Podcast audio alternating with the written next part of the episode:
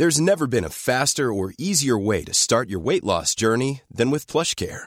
PlushCare accepts most insurance plans and gives you online access to board-certified physicians who can prescribe FDA-approved weight loss medications like Wigovi and Zepbound for those who qualify. Take charge of your health and speak with a board-certified physician about a weight loss plan that's right for you. Get started today at plushcare.com slash weight loss. That's plushcare.com slash weight loss. plushcare.com slash weight loss.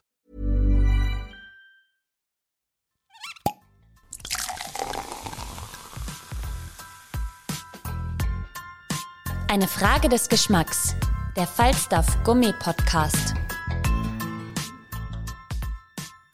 Liebe Falstaff Podcast ZuhörerInnen, ihr seid wieder mit dabei. Ich freue mich wahnsinnig, dass ihr eingeschaltet habt, beziehungsweise von irgendwo auch immer gerade zuhört. Ich freue mich heute über einen ganz besonderen Gast, weil von ihm gibt es nur drei in Österreich. Und zwar, äh, wir reden jetzt so ein bisschen, was, wie, wie die Karriere von ihm war und wie es zu dem gekommen ist, zu dem Titel, den er bekommen hat. Und zwar ist der Master of Wine Andreas Wickhoff da. Schön, dass du da bist. Vielen Dank. Vielen Dank für die Einladung. Freut mich, dass ich hier bin. Ich freue mich, weil es ein ganz besonderer Anlass auch ist. Ähm, du bist in Freising bei München geboren. Also wir reden ein bisschen so über deine, äh, deinen Werdegang, was du so gemacht hast. Und äh, da wird der erste Punkt, wird nachher bei mir, glaube ich, auch der erste Punkt bei einer Frage sein, nämlich, du bist in Freising bei München geboren und da gibt es die älteste Bierbrauerei der Welt. Richtig. Was ich ja dann lustig finde, dass du dann dich auf den Wein spezialisiert hast und nicht auf Bier. Aber du bist dann in die Oststeiermark gegangen mit deinen Eltern und hast da die Kindheit und Jugend verbracht.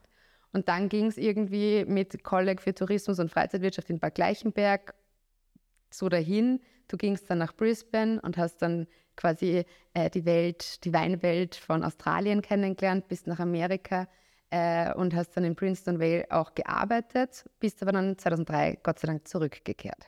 Bevor ich jetzt noch die anderen Steps bis auch zum Master of Wine Studium weiter spreche, wie kam es denn eigentlich, dass du dich überhaupt dafür dann entschieden hast, dass du sagst, du gehst auch nach Australien und nach Amerika und beschäftigst dich mit Wein und eben zum Beispiel nicht mit Bier oder etwas anderem?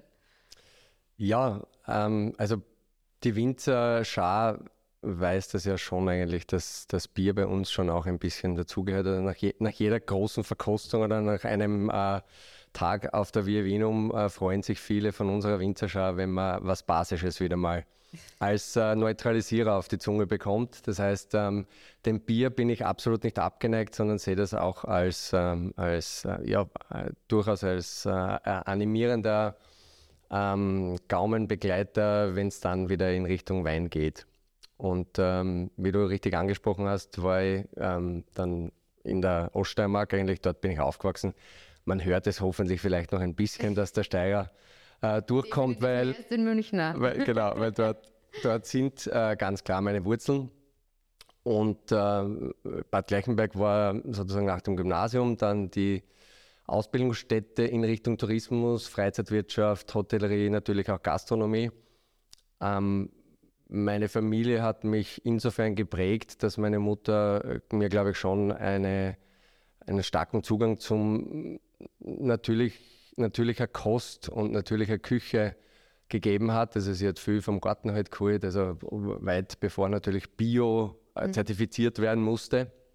Und ähm, hat mir, glaube ich, schon einen ziemlich guten Geschmack äh, beigebracht, äh, gemeinsam mit meinem Papa. Und mein äh, älterer Bruder, also der ist elf Jahre älter als ich, mhm. schaut natürlich viel jünger aus, ähm, ist äh, äh, ebenfalls ein Impact gewesen in Richtung dann Hotellerie, Gastronomie, natürlich auch Wein, weil er hat dann eine Diplom-Sommelier-Ausbildung hier in Österreich gemacht und äh, dann äh, habe ich auch gesehen, in welchen tollen Restaurants und Hotels er arbeitet und das hat mich schon inspiriert. Hat dann eben als erstes äh, mir auch Weine aus Italien, aus Spanien, aus den Vereinigten Staaten gebracht und ja, und das Ganze ist dann eben so weit gegangen, dass ich immer gesagt habe, na, äh, Wenn es möglich ist, möchte ich auf jeden Fall in diese Materie mich ein bisschen näher hineinbegeben. Und das ist dann eben in Bad Gleichenberg auch äh, passiert. Gleichzeitig auch dort einen meiner besten Freunde kennengelernt, der halt auch ein kompletter Wine-Nerd ist und wir uns dann halt schon mit ja, äh, wirklich feinen Weinen aus der neuen Welt, aber natürlich auch aus der alten Welt äh, beschäftigt haben. Das war so mit dem Alter von 18 bis 20. Und mir ging es aber einfach zu gut bei meinen Eltern sozusagen zu Hause. Ähm, des, deswegen wollte ich so weit wie möglich weg. Und, und, und daher war Australien sozusagen dann die. Ist ganz okay von die. Ja, die, die Chance. Die Chance, mich einfach selbstständiger zu entwickeln auch äh, und äh, diesbezüglich äh, aber mich gleichzeitig auch weiterzubilden in puncto Food and Hospitality Management. Das war eben ein ähm, Fortbildungsstudium dort und konnte gleichzeitig auch die ersten australischen Weinbaugebiete bereisen in New South Wales ähm, und äh, dann auch äh, weiter Richtung Melbourne. Ähm, ja, und, und so ging, ging, wurde man eben vom Weinvirus noch mehr äh, gepackt und gefangen und bin natürlich glücklich darüber. Du hast dann die Weinakademie in Österreich gemacht, bist aber natürlich in Australien eben mit dieser ganzen Weinwelt dort in Berührung gekommen. Was würdest du sagen, ist für dich die spannendste Erkenntnis gewesen? Oder was, wie, wie kann man sich das vorstellen? Es waren ja vielleicht einige von unseren Zuhörerinnen äh, noch nicht in Australien oder können natürlich auch nicht sich da jetzt reinversetzen, inwieweit vielleicht sich da der Weinbau oder die ganze Produktion abhebt, die, vielleicht auch die, die Richtung, wie man Wein dort schmeckt und verkostet oder so. Was kannst du da einen kurzen Ma Info geben? Ja, man muss sich vorstellen, also man, man wächst in der, in der Steiermark auf äh, mit viel Säure des Welschrieslings und sonst noch, was, mhm. da, was dort gibt. Und, und trinkt ja primär in dieser Zeit äh, äh, österreichischen Wein. Und Gott sei Dank ist es ja nach wie vor bei uns so, dass viel österreichischer Wein bei uns in unserem Land äh, konsumiert und genossen und getrunken wird und kommt dann einmal äh, in eine komplett andere Welt, Australien, wo ja viel mehr Weinbau eigentlich äh, ist als in Österreich, jetzt quantitativ. Ja. Auch die Struktur eine andere ist, auch die Stile ganz anders sind, aber die auch eine Historie haben. Also Australien hat durchaus eine sehr lange Weingeschichte und äh, öffne, es öffnet sich eben ein, ein anderes Spektrum, was jetzt der Wein per se betrifft, auch Weinstile. Also wenn ich jetzt New South Wales hernehme, Hunter Valley, Semios, die bei uns ja de facto überhaupt nicht angebaut werden. In Österreich, wo, wo man halt einfach ein anderes Geschmacksprofil auch erschmeckt, oder halt dann weiter unten Richtung Barossa halt eher die körperreichen, strukturierten und vollmundigen Shirazes.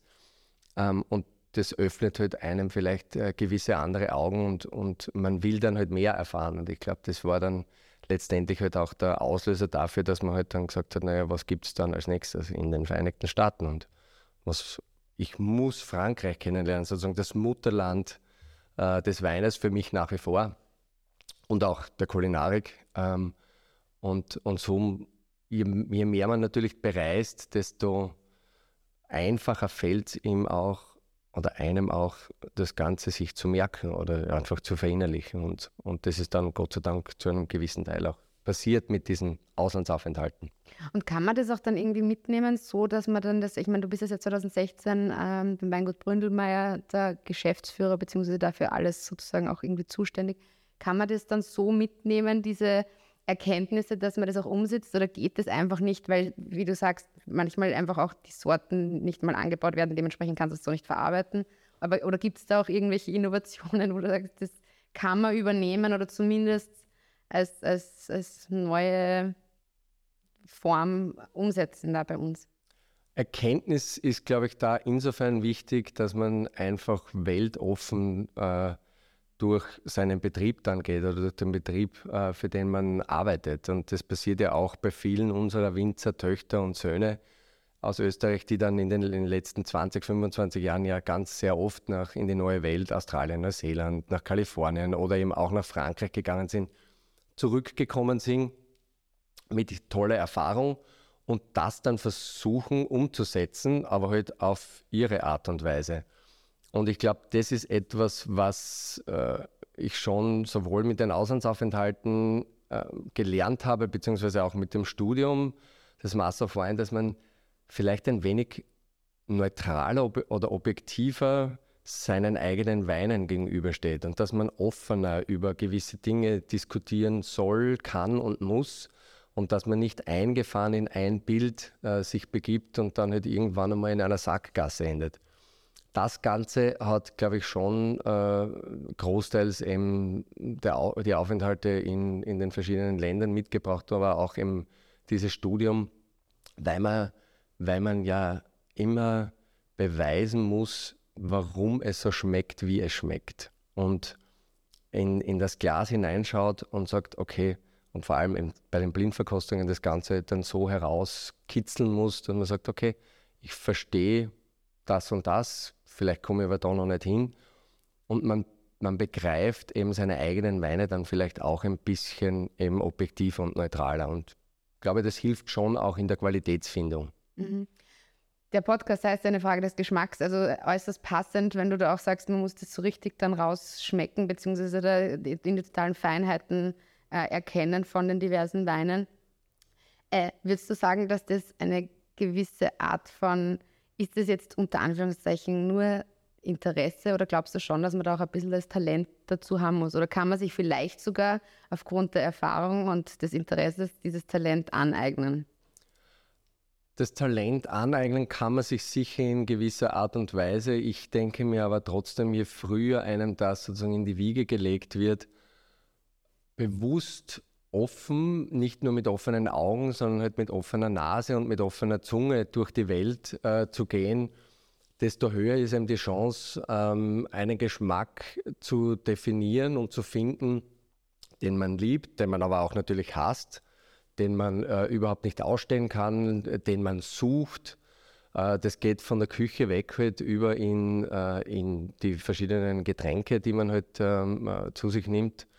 Und äh, ich denke mir halt schon, dass man auch den Kindern und auch der Jugend und eben auch ähm, dem heranwachsenden Publikum das halt äh, so gut wie möglich mitgeben soll.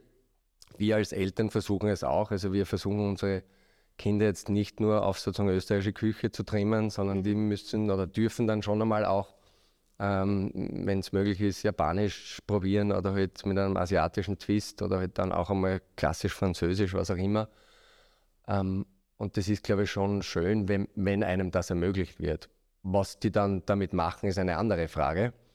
Nur ähm, der Geschmack äh, bildet sich schon großteils, glaube ich, sozusagen in den Kinder- und Jugendjahren. Natürlich kann man auch äh, noch viel dazulernen, aber ähm, das hat mich schon positiv äh, mitgeprägt. Also was wir halt, also meine Mutter hat eigentlich nie sozusagen künstlich irgendwie oder halt äh, aus der TK viele Sachen mhm. mitgenommen. Das, das ist, glaube ich, dann letztendlich schon auch wichtig dann für, für die Geschmacksbildung. Man ist ja dann auch offener wahrscheinlich, wenn man so irgendwie anders mit, mit anderen Küchen und Gerichten konfrontiert wird und nicht immer das Gleiche äh, kocht oder genießt und äh, genau. dementsprechend ist, hat das sicher so, seine Berechtigung. Du hast es ganz kurz angesprochen. Mich, ich finde es ja eben spannend, du bist ja nach Österreich zurückgekommen und äh, hast ja dann diese Weinakademie gemacht, wie wir zuerst vorher erwähnt haben, und bist dann auf das Master of Wine Studium gekommen. Ich habe äh, das zuerst kurz erwähnt, also die Zahl, die ich äh, recherchiert habe, ist, dass im Frühjahr 2022 es 420 Mitglieder gab, davon 141 Frauen aus es gibt eine Quelle, die sagt 30, es gibt zwei andere Quellen, die sagen 32 Ländern. Tatsache ist, in Österreich gibt es drei Master of Wine und äh, in Deutschland acht. Also das heißt, es sind wirklich äh, wenige und es gilt auch als eine Art Ritterschlag der Weinbranche, wenn man denn diese Ausbildung, dieses Studium absolviert hat, das in London ja äh, passiert. Man wird dort ja dann auch quasi, ähm, äh, beendet man das Ganze und graduiert dort. Wie kam es denn, dass du dich, okay, gut, du hast dich dafür interessiert, du machst die Weinakademie in Österreich die man ja auch irgendwie braucht, damit man zu dem Master of Wine Studium antreten kann. Wie kam es denn dann, dass du wirklich gesagt hast, du, du machst jetzt dieses Master of Wine Studium, das jetzt sicher nicht das leichteste ist und das ja, ich habe nachgelesen, es soll irgendwie so mindestens zwei Jahre dauern, aber man braucht in der Regel, oder drei Jahre dauern, man braucht aber dann vielleicht auch mal irgendwie länger. Ähm, wie kam es, dass du, war das immer schon auf deinem, so auf der, in dem Bereich, wenn du da jetzt drinnen bist, ist das der Mount Everest, den man unbedingt erreichen möchte? Oder hat sich das irgendwie entwickelt? Er hat sich schon entwickelt, aber die Idee ist schon äh, in den späten 90ern bei mir entstanden. Also gleich de facto zu dem Zeitpunkt, wo mein Bruder mich halt ein bisschen in diese Richtung gebracht hat.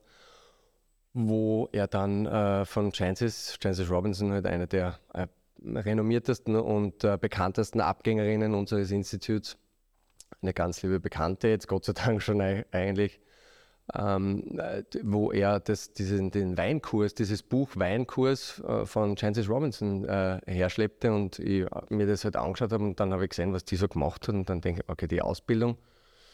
Und das hat mich halt fasziniert irgendwie und äh, dann habe ich mir schon gesagt, wenn irgendwann mal die Möglichkeit wäre, diese Ausbildung zu tätigen und zu machen, dann, dann möchte ich das probieren. Also erst dann weiß ich, ob es möglich ist oder nicht. Ne? Und äh, genau, bei der Weinakademie, die habe ich also von Pike auf mit Basisseminar äh, in Graz und dann halt weiter äh, Weinakademie in Russland. Das Gute ist ja den Wine Spirit Education Trust, das konnte man global machen. In meiner Zeit in Vail, Colorado, habe ich dann sozusagen das, den größeren Teil der Weinakademie in Kanada absolvieren können. Dann bin ich eben zurückgekommen und habe dann die Weinakademie hier in Rust, ähm, die ja höchste Folge vom äh, Pepe Schuler geleitet wird, absolviert und äh, ähm, beendet. Und äh, dann in der Zeit durfte ich ja auch schon äh, für einige der, der renommierteren äh, Betriebe im Wein- und Genussbusiness Österreichs äh, arbeiten. Also mit 2003 ist die Idee entstanden der Premium Estates of Austria. Genau. Verschiedene Betriebe, also äh, von Burgenland, Gernot Heinrich, Josef Böckel damals, leider viel zu früh verstorben. Der Fred Leumer, der Willi Sattler, der Ideengeber sozusagen dieser Gruppe und äh, alles Gölles. Ähm, wir haben uns eben einfach gedacht, okay, wir poolen äh, unsere Kräfte zusammen und bündeln sie und versuchen eben in den nicht deutschsprachigen Exportmarkt hinauszugehen und mhm. versuchen eben äh, Flagge, österreichische Flagge zu zeigen und äh, die, die Exportmärkte hier ein bisschen näher zu bearbeiten, in meiner Person sozusagen. Und das hat mir dann Gott sei Dank äh, und auch noch einmal ein Danke an diese Produzenten äh, ermöglicht, dass ich ähm, sehr viel reisen konnte, sehr viel reisen durfte, viel vom globalen Weinmarkt verstehen konnte und dann haben wir gedacht, okay, jetzt ist eigentlich die Chance, wäre jetzt da gegeben. Jetzt verstehe ich ein bisschen was über, den, über die Monopolmärkte in Skandinavien, in Kanada. Der asiatische Markt beginnt ein bisschen heranzureifen. Amerika nach wie vor für mich der spannendste und ähm, wachsendste Markt nach wie vor global. Da war ich dreimal im Jahr eigentlich drüben und, äh, und konnte dann mitunter auch natürlich dort und da Weinbaugebiete bereisen. Ja, und dann habe ich, äh, hab, hab ich eben äh, die Möglichkeit bekommen, dieses Studium zu beginnen. Und ja, also was man mir vielleicht nicht vorwerfen kann, ist sozusagen Mangel an Ehrgeiz. Und äh, habe dann eben versucht, mit 2008 zu starten. Und, und das ist dann Gott sei Dank eben nicht in drei Jahren, aber in vier Jahren gelungen. Und äh, und der große Dank gilt natürlich auch meiner Familie, meiner Frau, die ja viel, viel mitmachen musste. Yeah. Ähm, aber deswegen ist der Titel auch ein geteilter Titel. Yeah.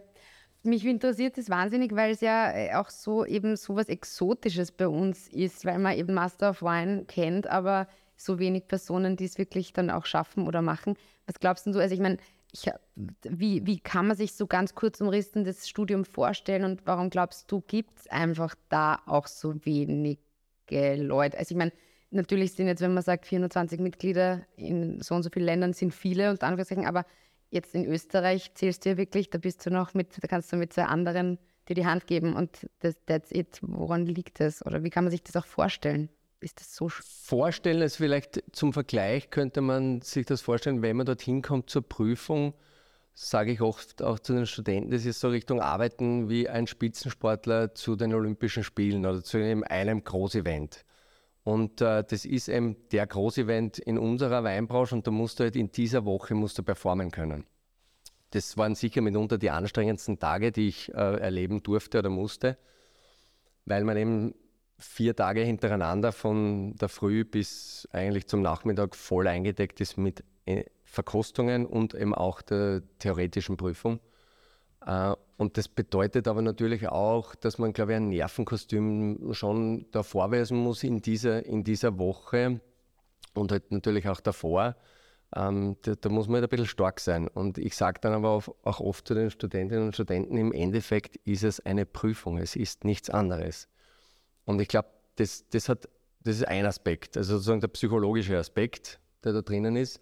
Das andere vielleicht eben diese Frage des Geschmacks, also, also äh, kann, wie gut kann ich verkosten und wie gut kann ich argumentieren, mhm. dass der Wein so ist, wie er ist. Weil das muss ich letztendlich dann aufs Blatt Papier bringen. Ich kann nicht nur schreiben, das ist ein Kamptal Grüner Veltliner. Ich muss ganz klar definieren, warum ich glaube, dass es ein Kamptal Grüner Veltliner ist oder halt ein ähm, Pinot Noir aus Patagonien. Ja? Und, und an dem hängt es sicher auch. Und dann ist es natürlich, es gibt nie die richtige Zeit. Das ist auch etwas, was ich oft sage. Das heißt, das, man, man, muss ganz einfach viel Zeit aufopfern, um halt diese Prüfung dann zu absolvieren zu meistern. Das bedeutet Wochenenden, wo man halt weg ist. Das bedeutet viel Lernen. In meinem Fall habe ich versucht, dann immer eine Stunde früher eben aufzustehen und dann dort einmal mich der Theorie zu widmen. Am Abend hat mir meine Frau meistens eine äh, Flasche, also einen Wein blind gegeben. Die Nachbarn haben sich gefreut, weil die haben dann halt immer den Rest eigentlich bekommen. ähm, und in dem Sinn äh, muss man eben äh, einfach äh, ja, äh, zielstrebig sein, auch einen Zeitplan haben.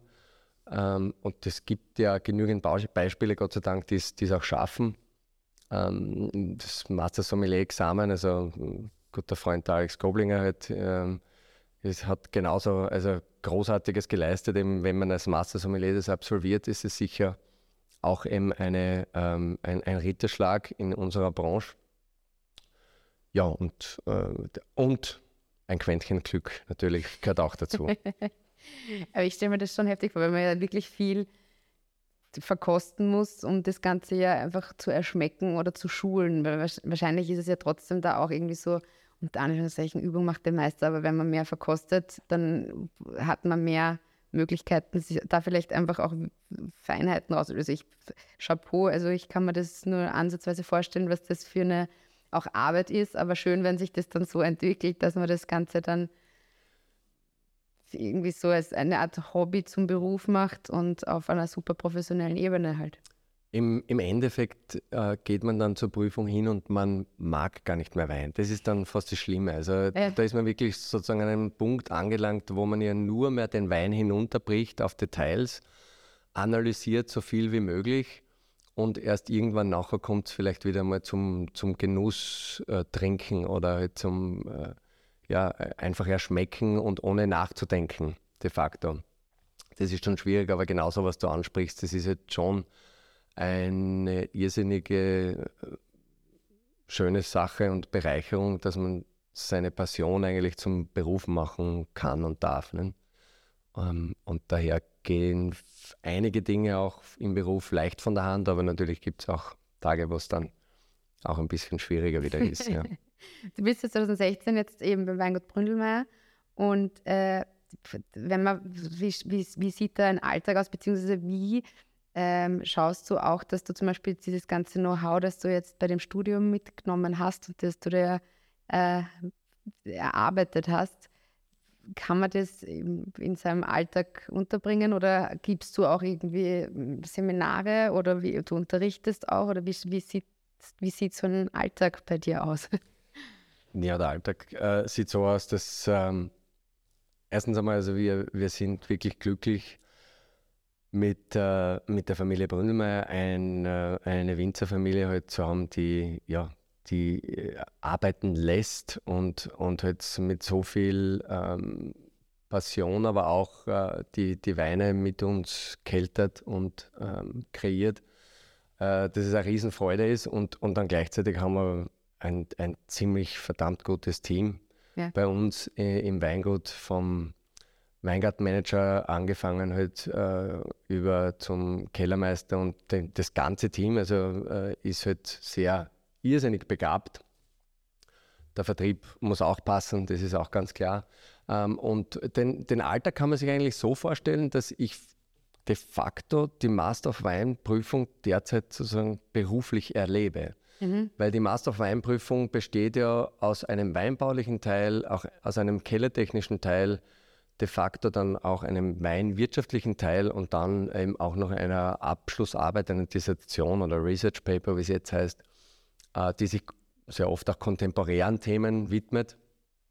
Und genau das ist es halt mehr oder weniger. Also mein Tag fängt zwischen halb und dreiviertel sieben eigentlich an und wir haben ein Morgenmeeting eigentlich mit den äh, Abteilungsleitern äh, und äh, teilen die, den Tag eben ein, besprechen, was es äh, zu tun gibt und dann nimmt es eh seinen Lauf. Also, und dann hat man von äh, vielleicht eine, eine Wein, Weingartenrunde durch bis eben über in Finalverkosten von einem äh, bestimmten Wein, den wir gerade äh, verschneiden, äh, filtrieren, äh, zur äh, Prüfnummer einreichen, äh, hinüber bis zu, gerade vorher war ich meine Masterfeinkollegin aus, aus Schweden hier und ein Sommelier aus London, die man kurz auch einmal betreuen muss und Hallo sagen muss. Mhm. Und ja, irgendwann sollte man natürlich auch ähm, am Bürotisch sitzen und dort seine, seine Dinge erledigen.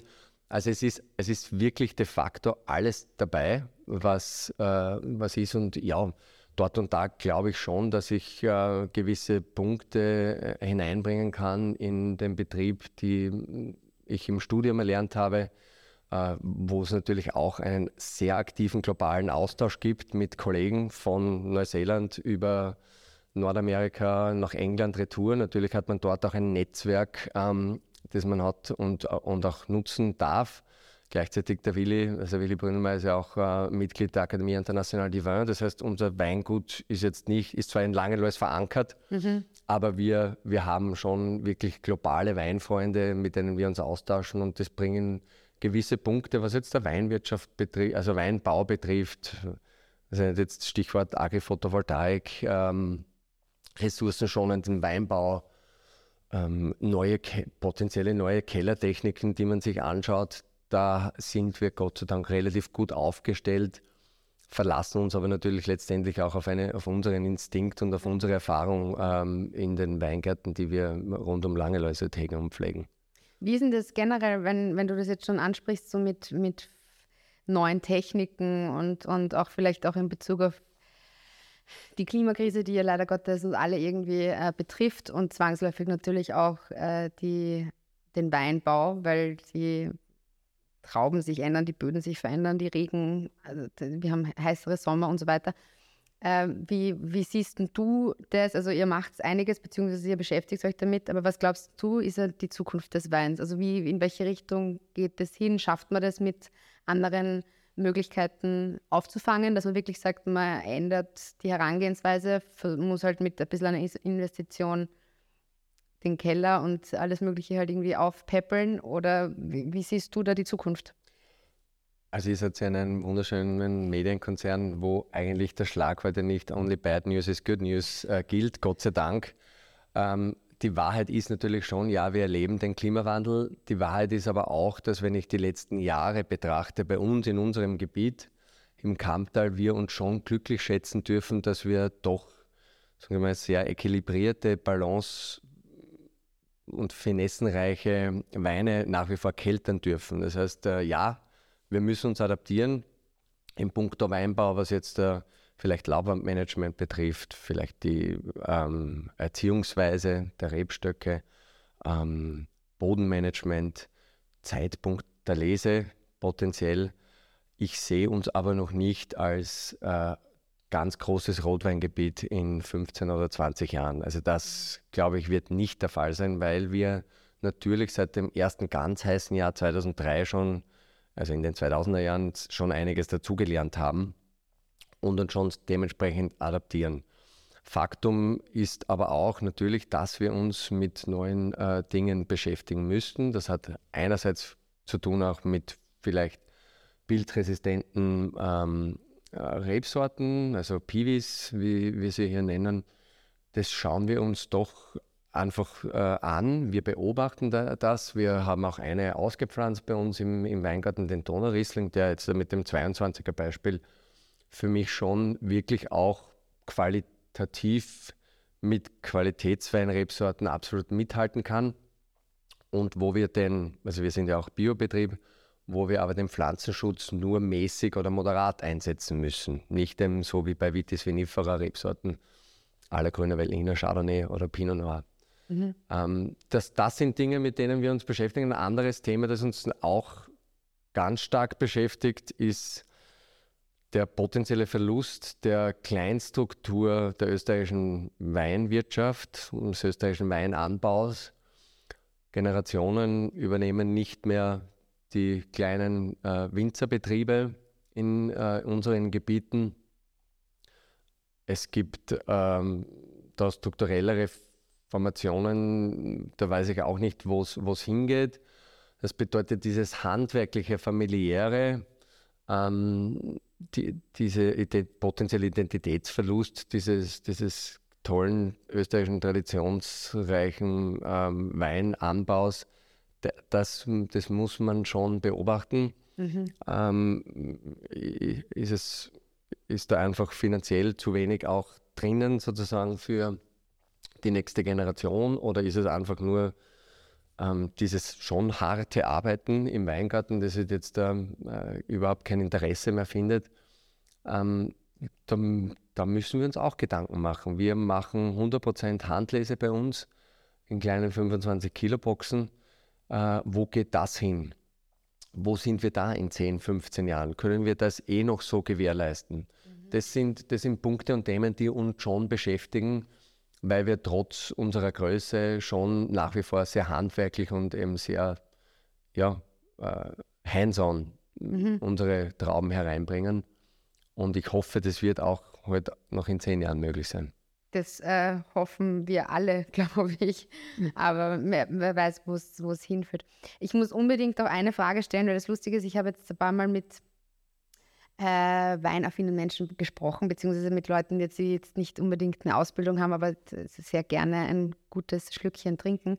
Und da war zum Beispiel, und weil wir jetzt gerade vorher auch von Innovationen oder von äh, Veränderungen auch da gesprochen haben, würde mich interessieren, was deine Meinung ist, weil es gibt ja zum Beispiel dieses äh, Thema, ich kann mich erinnern, vor ein paar Jahren, ist, ich bin wahnsinnig schlecht mit diesen, auch durch die Corona-Pandemie fehlen mir immer irgendwie die paar Jahre, aber äh, es gab ja dann mal diese Debatte mit Kork oder Schraubverschluss, Glasverschluss und so weiter. Wie ist denn da eigentlich von einem absoluten Vollprofi, der sich ja durch die Jahre auch äh, alle möglichen, äh, durch alle möglichen Weine verkosten durfte, wie ist denn da deine Meinung? Ist jetzt ähm, der Trend, dass man generell komplett umstellt, schon immer äh, interessanter, lukrativer? Gibt es was, wo man sagt, das geht gar nicht ohne Kork? Oder ähm, wird es auch die Zukunft sein, mit Glas, Schraub und Verschluss und so weiter zu arbeiten.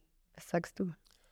Ähm, ja, Verschlüsse sind äh, durchwegs ein spannendes Thema. Also wir verwenden außer den ähm, genannten Glasverschluss ja auch die beiden, also und mengenmäßig viel mehr Schraubverschluss eigentlich als natürlicher Kork. Als ich kam, ähm, war ich aber doch dafür, dass wir all unsere Rieden, ersten Lagenweine wieder komplett auf Naturkork äh, umsatteln. Also der Großteil war eh, aber nicht alle. Hat auch damit zu tun, dass ich glaube, dass die Korkindustrie ganz klar seit den frühen 2000ern äh, qualitativ reagieren musste, weil ja. einfach der Druck viel größer geworden ist. Mhm. Und wir bekommen jetzt schon durchwegs hochqualitative, auch gegen diesen Korkgeschmack geprüfte Naturkorken, die wir verwenden und äh, mit denen sind wir eigentlich wirklich sehr zufrieden. Ich bin aber gleichzeitig froh, dass die Gastronomie in Österreich so schnell den, den Schraubverschluss auch annahm. Ja. Und äh, auch in den frühen 2000er Jahren, also 2003, 2004, ich glaube, der Umadum Peppi und der Sattlerwille waren sicher mitunter die ersten, die den Glasverschluss ähm, ins Leben gerufen haben, dass auch das hier eine vollkommene Akzeptanz findet, ähm, weil also der Schraubverschluss macht ja äh, ganz klar Sinn. Also das ist äh, handhabungstechnisch für glasweisen Ausschank und so weiter wunderbar verwend, äh, zur, Ver zur, Verwendung ähm, heranzuziehen. Und äh, gleichzeitig äh, ist es ja auch so, dass vor allem der österreichische Konsument sehr jung den Wein ja genießt. Also mhm. der Großteil der Weine wird ja nicht älter als zwei bis drei Jahre de facto. Und für eine so mehr oder weniger kurzfristige Lagerung eignet sich eben der, sowohl der, der, Schraubverschluss als auch, ähm, äh, als auch eben äh, der, der, Glasverschluss auch, auch für länger. Also ich wurde jetzt äh, vor genau einer Woche eines Besseren belehrt. Ich hatte eine wunderbare äh, Heiligenstein-Vertikalverkostung äh, im Rätselcheck beim Simon Schubert mit dem äh, Hannes Hirsch, der ja eigentlich der, der Pionier ist in puncto Schraubverschluss in, in Österreich mit dem 2002er Heiligenstein, den er gezeigt hat und der halt äh, wirklich wunderbar dastand. Und äh, daher äh, ist das auch nicht gesagt, dass der Schraubverschluss nur sozusagen für kurzlebige ähm, Geschichten heranzuziehen ist. Ich persönlich bin schon dafür, ich liebe den äh, Quark-geprüften Naturquarken für wirklich langlebige äh, Weine oder Weine, die halt für Lagerung auch ähm, ausgebaut sind oder dafür eben herangezogen werden. Äh, sehe aber genauso große Beispiele aus der Steiermark vom Demmendamen oder so, die, äh, die großen äh, Weißen dort, die den Glasverschluss genau. Äh, haben, beziehungsweise auch ein, einige Ausnahmen halt mit Schraubverschluss, die halt über die sieben bis zehn Jahre äh, auch äh, gut, wirklich sich sehr, sehr gut entwickeln. Die Diskussion endet halt dann meistens dann, wenn, wenn halt dann wirklich ein Wein 15, 20 Jahre gereift ist und man macht den auf und dann ist es wirklich ein Korkgeschmack. Also dann dann habe ich wenig Argumentation mehr für den, für den Naturkork. Genau. Na, es bleibt auf jeden Fall weiter spannend. Ich sage vielen herzlichen Dank, dass du dir die Zeit genommen hast, dass wir ein bisschen geplaudert haben, auch über die Verschlüsse. Was mich jetzt noch zum Abschluss interessiert, darf man Wein spritzen? Ich meine, wir sind im Land des Spritzers. Äh, oder sagt man, na, bitte nur das Wasserglas dazu, aber eigentlich Bitte pur. Nein, also Wein, Wein äh, muss und darf äh, gespritzt werden. Was hier aber auch ganz wichtig ist, da ist der Willi Schlögl in Berlin ein Spezialist, die, der Wein, den wir für den Spritzer verwenden, darf ja auch nicht schlecht sein. Also das muss ein guter genau. Wein sein und erst dann wird es auch ein guter Spritzer. Und äh, an solchen Tagen wie heute beispielsweise, wo die Sonne scheint und wenn es ein bisschen wärmer ist, an einem äh, äh, Frühabend einmal einen Spritzer genießen, dagegen ist absolut nichts einzuwenden. das ist ein wunderschönes Schlusswort, da würde ich sagen, auch zum Afterwork-Spritzer. Ich sage nochmal vielen Dank, es hat super Spaß gemacht und wir laufen sicher wieder über den Weg und dann gibt es vielleicht schon wieder irgendwelche Neuheiten äh, und Innovationen, über die wir sprechen können. Vielen Dank. Danke sehr, das hoffe ich auch. Alle Infos und Folgen findet ihr auf falstaff.com slash podcast und überall, wo es Podcasts gibt.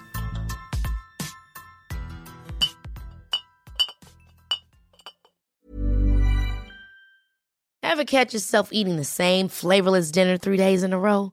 Dreaming of something better? Well, HelloFresh is your guilt-free dream come true, baby. It's me, Kiki Palmer.